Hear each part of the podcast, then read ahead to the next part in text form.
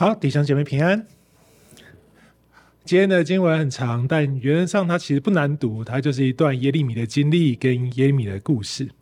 你这样读一读，我今天的题目是撑过苦厄的力量。好，苦跟厄都是我们不喜欢的事情。那我们应该怎么来看今天这段经文呢？好，我们在耶利米书常常读到俗语俗谚嘛。那有一句俗语，有一句。中文的俗谚，我想大家应该都听过，叫做“明知山有虎”，然后加一句什么“偏向虎山行”。对，好，这个大家都熟。但这一句俗语“明知山有虎，偏向虎山行”，它到底是标是贬？也就是它到底是好的俗语，还是讲不好的俗语？其实这个就很多争论啊，很难有个定论。我们讲刚刚所说的这个俗语呢，它出处啊是也是大家都很熟悉的那个《水浒传》，对不对？有个武松打虎，这个是一个经典的片段啊。好，这个故事大概就这样嘛。有一个山叫景阳冈，景阳冈下呢有个饭店老板，武松在他那里喝酒吃饭，然后武松要走了，老板就跟武松说：“哎，那个你不要走啊，那个山上有老虎，你不要走，你走了会被它吃掉。”武武松说：“不相信啊，那山这么大，哪有随便都可以渡到老虎？”然后说：“不相信，他就走了。”他走一走，走一走，就他吃太多，喝太多，走一走就好，在路上睡着了。在山岗上睡醒的时候，果然就碰到一只大老虎啦，而且很凶。那武松想说：糟糕了，现在跑也跑不掉了，他硬着头皮跟他打架，最终就把他打死了。然后就为当地的老百姓呢除去这只老虎，这只一害虫。从此呢，武松就威名大振。他就成为《水浒传》当中最富传奇色彩的人物，就明知山里面有老虎，人就去，就是要为了打败这只老虎，哇，成为英雄。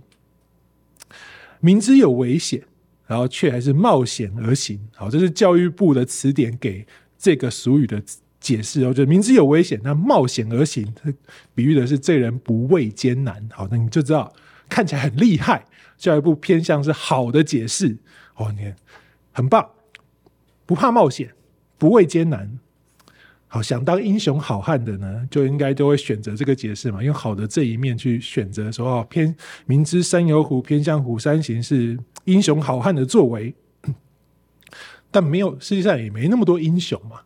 我们正常这种普罗市井小民，我们都让没有想要做这样的选择，所以也有不少人，也有一派人把这个俗语解释成，你就已经明明知道有危险了。你却还硬着头皮要继续下去，你这叫顽梗，叫做明知山有虎，偏向虎山行。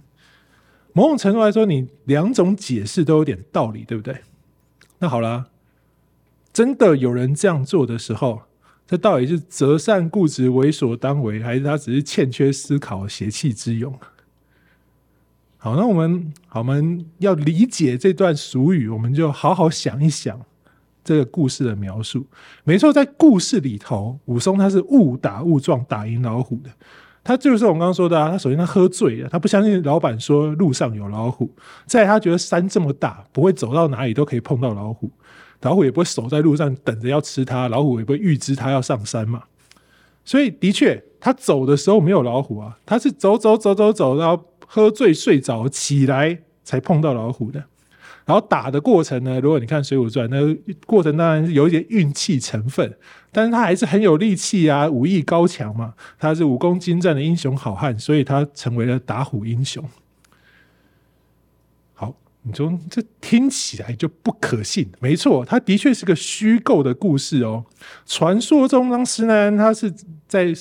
去家里后面散步，小山坡散步的时候，他看到有条黄狗睡在树下，然后一名路过的农夫呢，为了要在树下睡觉，就把占据这这个树的黄狗打跑，改成自己休息。他看到这个场景后，就回家呢，以这个原型进行创作，把小山坡改成景阳冈，把黄狗改成大老虎。那个抢地盘睡觉的农夫，他就把它变成武松。所以现实上的确没有人。真的去打死一只老虎，而且就算是虚构的故事，你看施耐庵他写的也很含蓄，阴错阳差，刚刚好。武松他并不是真的明知山有虎，偏向虎山行，他是哦，我不相信你说的啊，我觉得我运气没有那么差，我走了以后不会碰到老虎，碰到再说。他打死老虎是一个阴错阳差、天时地利人和的结果。好，似乎你这样讲一讲，这个世界上没有什么人会真的明知山有虎，偏向虎山行。可是我们今天所读的信息经文，圣经里面有一位先知叫耶利米，他的人生选择可就不是我们刚刚这样子所说误打误撞的发展了。耶利米他是吃了秤砣铁了心的要去打老虎啊，他就真的要这样做。他领受的信息，好，我们已经到了今天是三十七章，你应该知道耶利米的信息，他整个就是反对圣殿跟献祭的制度，而且他是要去跟全国人民这样说，哇！反对他们很看重的圣殿，反对大家认为很重要的献祭，基本上是反对众人的价值指标啊。他是与全国为敌，所以在他的故事里头，官员、王、祭司、先知、其他的先知跟众平民呐、都来抓他。到了我们现在三十七章这个时候呢，耶利米是被禁止进入圣殿的，因为你的信息就反圣殿，你还进来干嘛？你这个叫做那个亵渎的存在，还是不准进去的哦。所以，我们刚刚念的事情，他因着一篇信息被关，这篇信息还不是他去圣殿讲的，他不能去，他写下来交给文士八路，写好叫他去圣殿念给大家听。哎，你看这多玩梗啊！人家不让你讲。你还硬要写好叫其他人去帮你讲，哦，这超级固执的，对不对？明知山有虎，偏向虎山行，这根本就是耶利米啊！而且我们今天所念的经文，当围困耶路撒冷的巴比伦军队，因着旁边有人来，另外一个强国来救援埃及，埃及就来了，巴比伦的那个围城军队就解散逃跑回家了，撤退离开的时候。所有人，你自己想想嘛。你如果是当时的民众，你应该很开心，对不对？啊、逃脱大灾难，你看打赢了吧？我们会打赢的。耶米在这时候就跳出来，在所有人在开心庆祝脱困的光景，在三十七章七到十节，他加码的强力谴责。他说：“看呐、那出来帮助你们的法老军队，他一定会回，必定会被打回埃及本国去的。”加勒底人必定再来攻这城，而且下一次来就一定攻下，攻下还要用火焚烧。所以你们听着，耶和华如此说：你们不要自欺，说迦南底人必定离开我们，因为他们必不离开。你们即使击败与你们征战的迦勒底全军，意思是他们的围，你跟他们作战，你会打赢啦。就算你打了几场胜利。他们当中剩下受伤的人，也必从各自的帐篷起来，用火焚烧这城。也就是你打赢了，最终还是会输。这完全反现实，对不对？现在的光景是，那个围城的军队被埃及打跑了，然后来了。如果你打了几场胜仗，你还会觉得我们的城会陷落吗？不会啊！你怎么可能我们还会输，还会被用火焚烧呢？耶利完完全全就是在这个时间点超级唱衰耶路撒冷哎，你听见了，你应该觉得这人惹人厌到极点，对不对？所以你看，我们看见接下来耶利米就被抓了，他走出便雅悯门，罪名就是你要通敌叛国，要去投降加勒底人。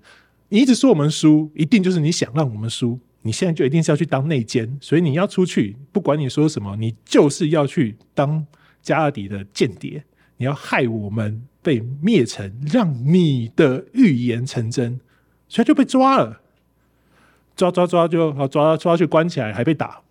三十七章十七到二十一节，我们今天所念的，王都知道，哎，王也没救他，王就差人去把他提出来，在自己的宫内私下问他说，哎。你现在还有什么话说啊？还有什么话是耶和华临到你，你要告诉大家的吗？耶利米就说：“有，你必被交在巴比伦王手中。从此，他就被关在耶路撒冷城，一直关到城破为止。每天就一个饼，吃到城里没有饼，意思就是已经被攻破了，没有任何食物吃了。从那一刻开始，他就被关在关到最后。”听众姊妹，你有没有发现，做到这种程度的耶利米，那真的是毫无争议的，明知山有虎，偏向虎山行呢？你说，难道耶利米他不知道他跟全国为敌吗？他不知道他现在是被全国排挤，他面对的所有看见他的人，百分之九十都是充满敌意的族群，他随时会被抓起来，还很有可能被杀掉，他都知道哎。但身为先知的他，好，他也明白把神话语放在自己口中的美好，所以他就坚定的照着耶和华的吩咐行动。好，明知山有虎，偏向虎山行，就一直往前走，甚至因此被苦待、被逼迫、被关在牢里。这我们可以理解嘛？哦，你身为一个先知，上帝呼召你，你就说。我们今天从所读的经文，我们感受到的事实。那你要不要成为耶利米？这是我们自己的选择，可以。可是反过来想想，对耶利米来说公平吗？上帝没有让耶利米因着这个他立定的心志，这令人敬佩的决心，减少他所经历的苦难呢？山里面有老虎，武松打赢了，耶利米没有，这公平吗？神没有阻止那些人呢？耶利米讲的都是对的，是上帝要他讲的，他照做好。你就做了，你不会觉得哇，上帝，你好歹照我一下，对不对？你叫我去做这些事情，我照你说的了，你好歹帮我一下吧。你跟我说不要怕，我都知道这一切会发生。你跟我说不要怕，去说，我相信你会拯救我。你叫我不要怕，我说了，结果我说完了，你怎么好像当没事一样？你完全没有让我少受点苦，你完全没有让这些坏人的计谋失败啊！真的这这有道理吗？我凭什么为了做对的事情要蒙受这些苦难啊？其实“苦难”这个词呢，从它最真实的定义来说，如果你是一个作恶而受苦的人，你其实不能称为你所经历的事情是苦难。比如说，如果有一个人吸毒毁了自己的健康，你不会看见这个吸毒的人无语问苍天说：“为什么是我？为什么我身体坏掉？”不会啊，你全世界都知道，你自己也知道，因为你吸毒嘛。或者是我开车撞了傅颂华，然后傅颂华跟我说赔钱，我不会说天哪，这怎么这么大的苦难？为什么要我赔钱给他？因为我知道我开车撞了他，对不对？所以这是应该要有的一个发展。我们会受苦，可是我们不会觉得这是苦难，一个没有道理的存在。所以你你就明白了，我们之所以会。觉得我们现在遭受苦难，就是我们明明白白的知道我们自己是做对的事情，然后还要经历苦楚。我因顺服神而导致这个不舒服的结果，我们不太明白为何要遭遇这个问题，因为我们觉得一点都不公平啊！我们相信有一位守约施慈爱的上帝，我们相信这上帝有能力，我们相信他的应许，结果他这样对我们呢？好，我们上礼拜谈的经文是在前面谈没有父罪子偿这件事情，也就是父亲犯了罪，儿子犯没犯罪，儿子不会因为父亲的罪而要承受罪的结果。意思我们刚刚上次有说嘛，不是前人违逆神，大家才被加底围攻。是大家每个人都有份，每个人必为自己的罪孽领受自己的结果。以西结书的十八章二十节是这样说嘛？唯有犯罪的，却必死亡。儿子不担当父亲的罪孽，父亲也不担当儿子的罪孽。一人的善果要归自己，恶人的恶报也要归自己。这是耶和华说的。这是那那段话的最后一句句。可是我们今天看见耶利米的经历，那没有犯罪的艺人，甚至他完全是按照上帝吩咐而说，按照神心意行事的艺人耶利米，他得到的不是善果，而是压迫；而为他带来一切苦楚苦难的恶人，他们没有遭恶报，反而是行事亨通。就在耶利米说这些话、做这些的时候，一切就真实的发生。你说未来未来会好，可是没有啊！我现在就经历了嘛，对不对？这样公平吗？上帝，义人的善果要归自己，恶人的恶报也要归自己。可是那群恶人都亨通啊，这是一个千古大灾问，很不公平啊！每个人都想知道，真的每个人都想知道啊！在人类的历史中啊，每一个民族、国家、民族多多少少都会用不同的形式跟方法问这个问题：为什么有人好人受苦？恶人反而亨通，但大多数的探讨答案就是说，哎，反正呢，终究就是有一个苦难，就是一个你无法胜过的原因，所以它才发生在你身上。比如说，好，很多人可能对我们过去所念过那个孟子有一段什么“生于忧患，死于安乐”的这段文那个古文都相当有印象嘛。我们当年求学的时候，老师都说是必备的一段啊。其中有一段是这样：“天将降大任于世人也。”必先苦其心志，劳其筋骨。这一句，我们都很熟，我们也常用。如果我们今天出了社会，你好死不死，你跟你朋友在社社会就当社畜，好，就被人蹂躏啊，然后就整天都过得很惨。你努力，你做很多事情，好像没有什么好的结果，我们就会用这句话安安慰彼此啊：天将大加大任于你啦，你现在苦，以后会更好。我们就是有一种那种苦中作乐的安慰啊。这句话告诉你，你蒙受苦难，你做对的事情，你认真工作却没有应有的报偿，原因是什么啊？就是你很重要，你未来会更好，所以你现在就就稍微忍耐一下吧。你未来因为你要承担重责大任，你知道你要承担重责大任，所以你现在你还不够格，你就过得苦一点是应该的。好，如果你被说服了，你就接受，好吧？某总有一天，我会成为那个承担大任的英雄人物。所以这一切就有价值，好，你就勉强接受。我现在过得很苦，我现在过得很糟，这是一种说服，一种用用世界的道理说服你的做法。那不是所有人都吃这一套，对不对？也有不要的。那另外一套呢？另外一套就是说，其实哦，就从神秘力量来解释，你是神魔力量的受害者。比如民间信仰有一个安太岁，大家有没有听过这个词？有哈。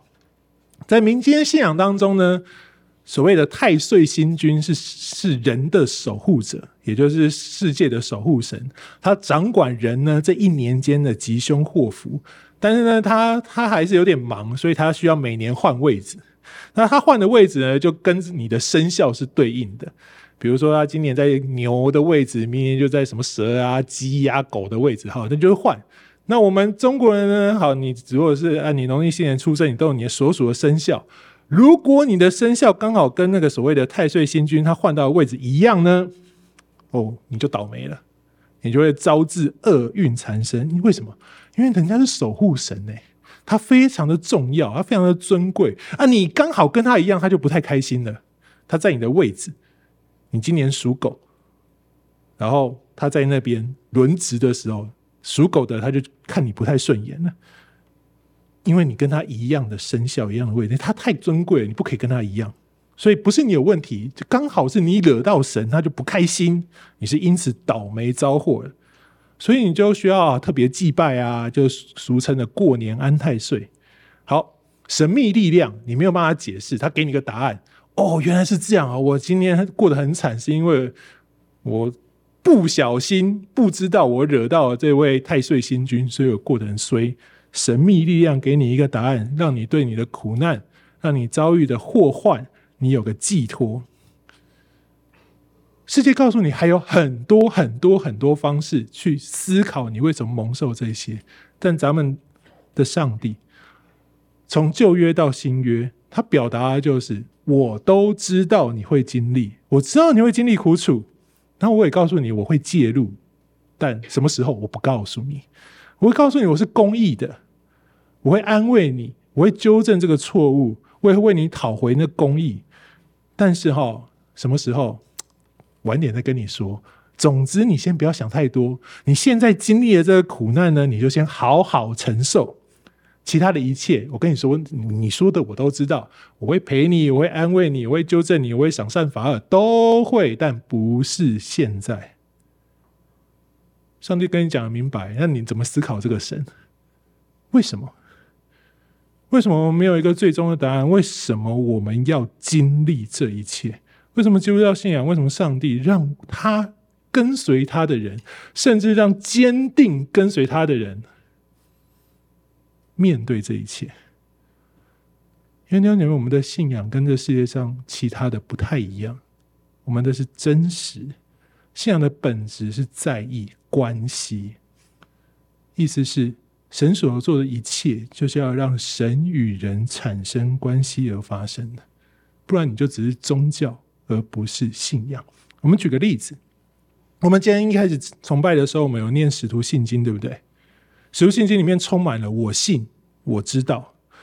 你就很明白知道，使徒信经的目的是让人清楚知道他在跟一位怎么样的神产生关系，不是说你背诵使徒信经就可以使你的信心增加。对，很多的我信，你把它背很熟，不会让你的信心比较高分。不是背的越好，信心越高。你照念，你也理解了，你背好也很好，但两者得到的效果是一样的。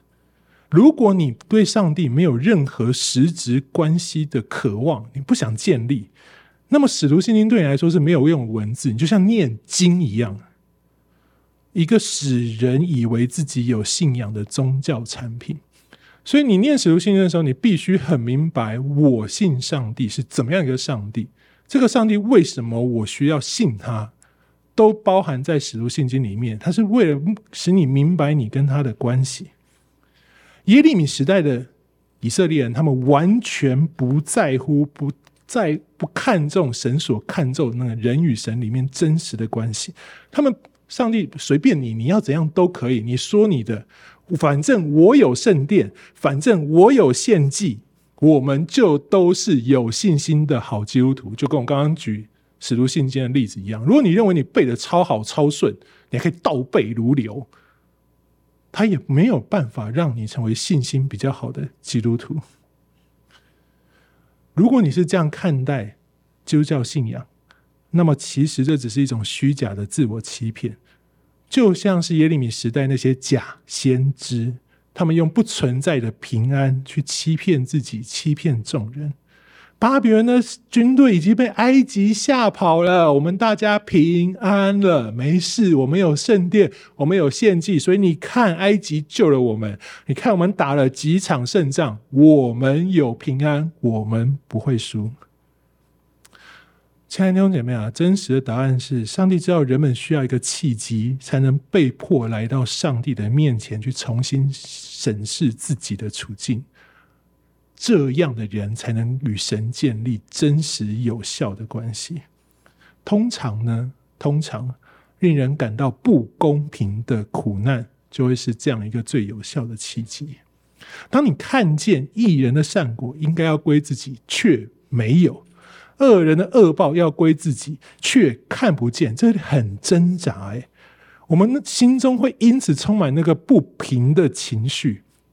他会一直在我们心中，因为你就是一直看见，你就一直经历，你放不下。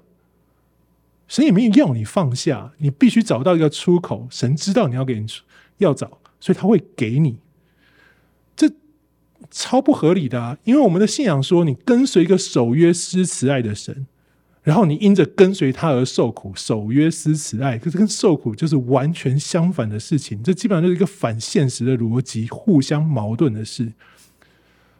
你你要这样的神，可是你在苦难当中，你你没有办法接受，没有人可以接受，你觉得太不公平了。我们需要出口，谁能给你答案？这时候只有上帝给你答案，所以人会在这个时刻逼自己来到上帝面前要答案，与神争辩耶利米在做的事情，因为太难接受了。弟们，真的，上帝没有要让你因着苦难或者是任何不公不义面对的什么悲愤啊、伤痕、苦楚，要你视为理所当然。神跟你说的是，不满没有关系，你生气，你对神生气也没有问题，甚至神非常欢迎你来跟他摔个跤啊，都可以。只要你所经历的苦难让你想要找上帝，这就神就达到他的目标了。你会有一个独特的经历。使你找到你生命真正的根源，那位耶和华神，这就是神让人经历苦难的原因。后面再说，但是你先经历，你必须想要来找我，来找上帝。这一切就是他让你经历的原因。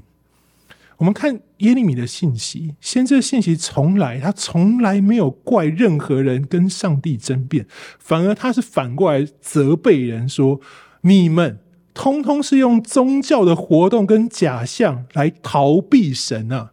你们就是不想去找神，所以你跟你大家说你有很好的宗教，你用了很多的活动，你用很多的献祭，你用很多先知的口中假平安的消息，圣殿当中庄严隆重的献祭。来让你可以不要去面对神，让你心安。弥迦说：“先另外一个先知弥迦，他说耶和华岂喜悦千千的公羊，或是万万的油和吗？世人呐、啊，耶和华已指示你何为善，他想要所向你要的是什么呢？只要你行公义、好怜悯、存谦卑的心。重点是最后一句：与你的神同行。”神要的是你与他同行，来到他的面前。所以弟兄姐妹，神欢迎你有不满，神欢迎你与他争辩，神非常期待你来到面前跟他摔跤。但弟兄姐妹啊，与神争辩或和他摔跤，并不是要为了战胜神，这很有趣啊。先不说我们没有能力赢啊，逻辑上来说，你想一想。得胜的一方，什么叫胜利？我打赢了你，我拥有了我想要的，我可以控制你，我可以拥有我要的一切，我可以保留、保持我的一切。你去找神的时候，你活在一个苦楚里头，你活在一个绝望里头。你打赢了神，你在苦难的争辩跟神的摔跤当中，你打赢了神，你保有的是什么？自己在原本的苦楚，在那些疑惑当中所拥有的绝望。诶。这本来是你想逃避的事情，结果你因着想要胜过神，你反而保有了你的绝望。所以与神争辩人非常有趣的就是，其实他真正想要的是被神打败、被神征服、被神彻底说服与打败。耶利米书二十三章二十九节说：“我的话岂不像火，又能又像能打碎磐石的大锤吗？”这是耶和华说的意思，是在你的争辩的过程当中，你体会到的答案是：耶和华的话像火一样有威力，耶和华的话像大锤一样可以打碎所有在他面前的假象。所以，真实的是，我们在苦楚中想要的其实是一个出路。我们不是一定是想要胜过，胜过是一种试探。我们等下会讲。但真正在苦楚里面，你去找神的人是要一个出路。你想一个崭新的事实，告诉我们自己为什么我们要面对这一切，而这统称为神所赐的奇妙信心。弟兄姊妹，这个信心是结果，不是过程。我们都很熟诗篇二十三篇，这是我最喜欢一段描述信心旅程的经文。神使我们的灵魂苏醒。为他自己的名引导我们走义路。我虽然行过死荫的幽谷，也不怕遭坏，因为你与我同在。你的杖、你的竿都安慰我。弟兄姐妹啊，神只有在我们死荫幽谷的旅程当中，他只有用他的杖跟竿引领我们。意思是你看不见上帝，你看见的只有他的杖跟他的竿。这都不完全是上帝，对不对？上帝拿着杖拿着竿，你不能说这两个东西是他。那他的杖跟他的竿是不是上帝与你同在的引领，取决于你愿不愿意相信。你相信，你就会愿意在那个幽暗的死荫幽谷当中，跟着这个杖，跟着这个竿往前进。信心就在这样的苦楚当中逐渐成型，使你走向新的境地。下一句是，你会走出去，然后在敌人面前，神为你预备丰盛的筵席。今天基督徒也是这样啊，我们手中的圣经，神的话语，就是你看得见的杖跟竿。你知道神在，因为你神在这里有有圣经。可是你却看不见神，但如果你愿意按着圣经的指引，按着这个杖跟这个杆往前进，你就能够走出死荫的幽谷，看见神在敌人面前为我们摆设丰盛的宴席，然后在那美好当中，你被神用油膏抹，然后你知道神使你福杯满溢，这叫信心。信心的旅程是走过去之后，你知道你拥有这一些，但信心的过程就是死荫幽谷。一条漫长、曲折、孤单又幽暗的小径，你看见的是神的杖跟竿呐、啊。因为信心不是给你拿去换取奖励的廉价筹码，信心是让你在起点跟目的之间能够做出的美好见证。我们刚刚讲神是关系的神，所以你是借由这个过程向人做出见证。彼得前书一章六到七节说：“虽然你们必须在百般试炼中暂时忧愁，你们要为此喜乐，使你们的信心既被考验，就比那被火试炼仍然能坏的金子更显宝贵，可以在耶稣基督显现的时候得着称赞、荣耀、尊贵。”这是未来，信心是让你通往未来的关键。所以弟兄姐妹，如果你要在未来活着，你终究要胜过现在的。所以在试探当中，能够熬炼出来的信心，它的目的是要帮助你走更远的路。这路你的终点很远呢，你的终点在天家，那个主耶稣基督去为我们预备的地方，这是最美好的应许。你自然会面对最凶猛的挑战。真正不要你走到天家的只有一个，就是魔鬼。所以人终究要胜过的，就是那个如狮子一般要吞吃你的魔鬼。那为什么要胜过他？没有为什么。圣经用的词汇是仇敌，也就是他定义与你为敌。你要么胜过他，你要么就输给他。他没有要放过你。所以事实上，你最终只有两种结局：你要么就是胜过他，走回天家；要么就被他胜过，走向灭亡。这是我们的信仰，这是我们的天路历程。神给我们在这当中有很美好的部分，他会就像我们现在群体一样聚在一起，就像一群有志之士，我们一起热心侍奉，我们一起经历许许多多的美好，然后我们有着这样同奔天路的群体记忆。的确是的。但你要知道，在你的信仰旅程当中，在你个人的天路旅程里面，绝对不是只有这样。天路历程，你走到了某一个阶段，如果你下定决心，你是像耶利米一样坚守神所托付给你的意向，你要完成神所量给你的使命，你一定会面对一个极大的孤独，就像是你突然走入了一个四处无人的旷野，你只是你只剩下自己。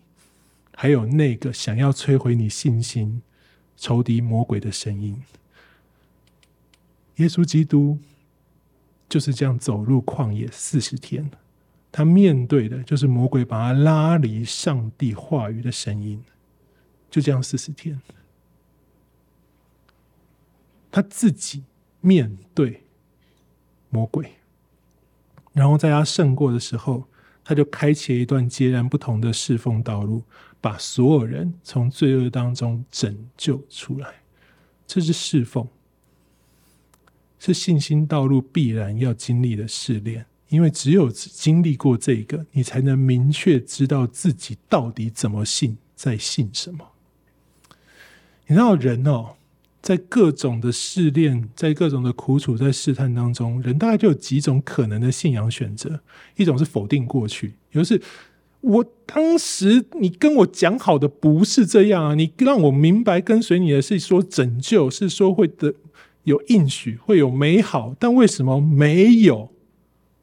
这叫否定过去。我过去就是因着相信你啊，就是我没想清楚啊，是不成熟的血气之勇。这叫否定自己，就是跟神渐行渐远。好，算了，你要这样对我，那你你就这样搞，我不要跟你那么好，你就不会这样对我了。这叫否定自己，另外一种叫否定神，不再承认世界的真实，有一位上帝，把宗教呢变成一种抚慰人心的学说，或是一种正念思考的原则，也可以变成一种权力手段，或是你还有想到各种其其他他放弃这信仰或取代这信仰的方式。但弟兄姊妹，你就算这两种选择，你只是找了其他事情来掩盖，我们的生命离开神的时候，就有了缺乏。有许多苦楚，你期待的是那个真正被治愈的机会，你一定会在这世界上遭遇不满，你会在这世界上遭遇苦楚，你会跟上帝要答案，但是你现在拿其他的事情把上帝遮起来，决定我不想再跟你要答案了，你就永远找不到答案。亏缺神荣耀，因坠入了世界的那你那个受伤的生命，你会在这过程当中变得更苦毒、更萎缩。我们仔细想想，我们都明白啊，我们的生活当中有无数的动乱会为你带来苦楚。真的，很多时候未必是你真的做错了什么，会对你产生影响。有时候你只是工作转换而已。有时候好生老病死，你会面对丧失亲人。有时候你是因为我们结婚啊、恋爱啊、交友啊、搬家，它都使你本来平静的生活掀起一定程度的风浪，面对某一个程度的变动或者是动乱。好，这个时候你如果有好的社会制度。好，你有好的科学研究，说你有那什么智商辅导啊，或者是教教会的信仰群体支持你，的确，他都会帮助你好过一些，减弱因着那些你经历的那些动乱而产生的震荡，让你没那么苦，让你舒服一点，让你撑得过去。但都是暂时的，真正能够帮助你撑过这些苦难的是像耶利米一样，你必须亲自。回到神面前，花时间与上帝单独对话，争辩也好，摔跤也好，都好，最后能够说服你，给你一切答案的，只有那一位上帝。耶利米今天我们所读的，他之所以可以撑到最后，是因为他在十一章，在他因着侍奉被家族背叛的时候，他就已经非常真实的要上帝面前拼命的争辩，并且跟上帝摔跤。上帝对他说：“那你自己选吧。”我的话，对对你来说曾经是保障。如果你还愿意选这个，你的就会再次经历我的话在你口中是保障，然后我会使你如钢铁一般，可以抵挡这些要伤害你的人。那你现在自己选吧。耶利米在神面前做出了这个选择，在他的争辩，在跟他的摔跤当中。他拥有了支撑他度过一切苦厄的力量，这就是经历异象所能带来真正信仰的生命。你有了那个使命，你知道你为何而说，为何而行，你知道你为什么经历，因为他要帮助你亲自遇见神。从这个时刻开始，他所说出来的话、写出来的书卷都有信息，因为他亲身经历神的道。他明知自己会被抓、被打、被关，他仍然照说不误。面对王哦，你都已经被关了到那种程度了，王只要一句话就可以杀了你。他说：“有上上帝对你说，你要被抓到巴比伦。”他丝毫不退让，因为他知道唯有这样子可以帮助他自己找到那位最真实的上帝。所以，亲爱的弟兄姐妹，只要你愿意。只要你愿意认真的找出真实，就算是在伤痕跟疑惑当中，你站到上帝的面前跟他争辩也没有关系，因为神要的是你与他真实面对面的相遇，因为神爱你，他要改变的是我们的生命，使我们在这个过程当中，无论你经历什么，真的，我不会说苦楚苦难很好过，没有人可以体会你真正的难处跟痛苦，但上帝都知道。他让你经历这一切，是因为他要让你真实的可以以基督耶稣的心为心。这就是你来到教会敬拜神真正的原因了。亲自来到神的面前，亲耳听听神口中的话语。美好的肢体关系、动人的敬拜、养儿育女的需要，或恋爱、交友、社交的满足，甚至你如果想要讨论真理、政治立场或公共议题，的确是这些都很重要。但弟兄姐妹，你要知道，这绝对都不完全是你人心最真实的需要。阿摩斯书八章十一节说：“看哪，日子将到，我必命饥荒降在地上，人饥饿，非因无饼；干渴，非因无水，而是因不听耶和华的话。你不听他的话，你就拒绝与他对话。”在你生命最大的缺乏，在你找寻真实的路上，你就是掩面而去的那个人。这是主耶和华说的。世界可以丰富我们的生命，但它不能满足它，因为我们是神所造、他所爱的人。只有神能满足我们。这是我们明知要经历艰难，却能够继续持守信仰的关键。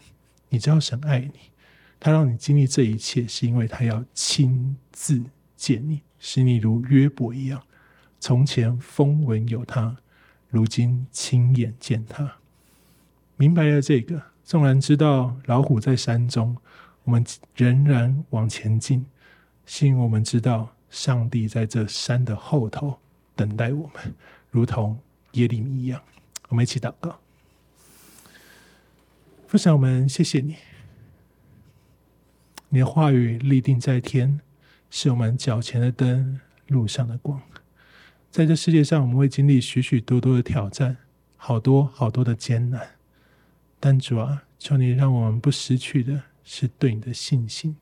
纵然经历死荫的幽谷，我们凭着主的杠杖、主的竿。我们仍旧来到主的面前，把我们的一切，把我们的不满、我们的伤痛、我们的疑惑，完完全全沉迷在主面前，因为我们相信美善的主，你必定能安慰我们，你必定能使我们明白你的心意，你也必赐力量给我们，使我们刚强壮胆，走到。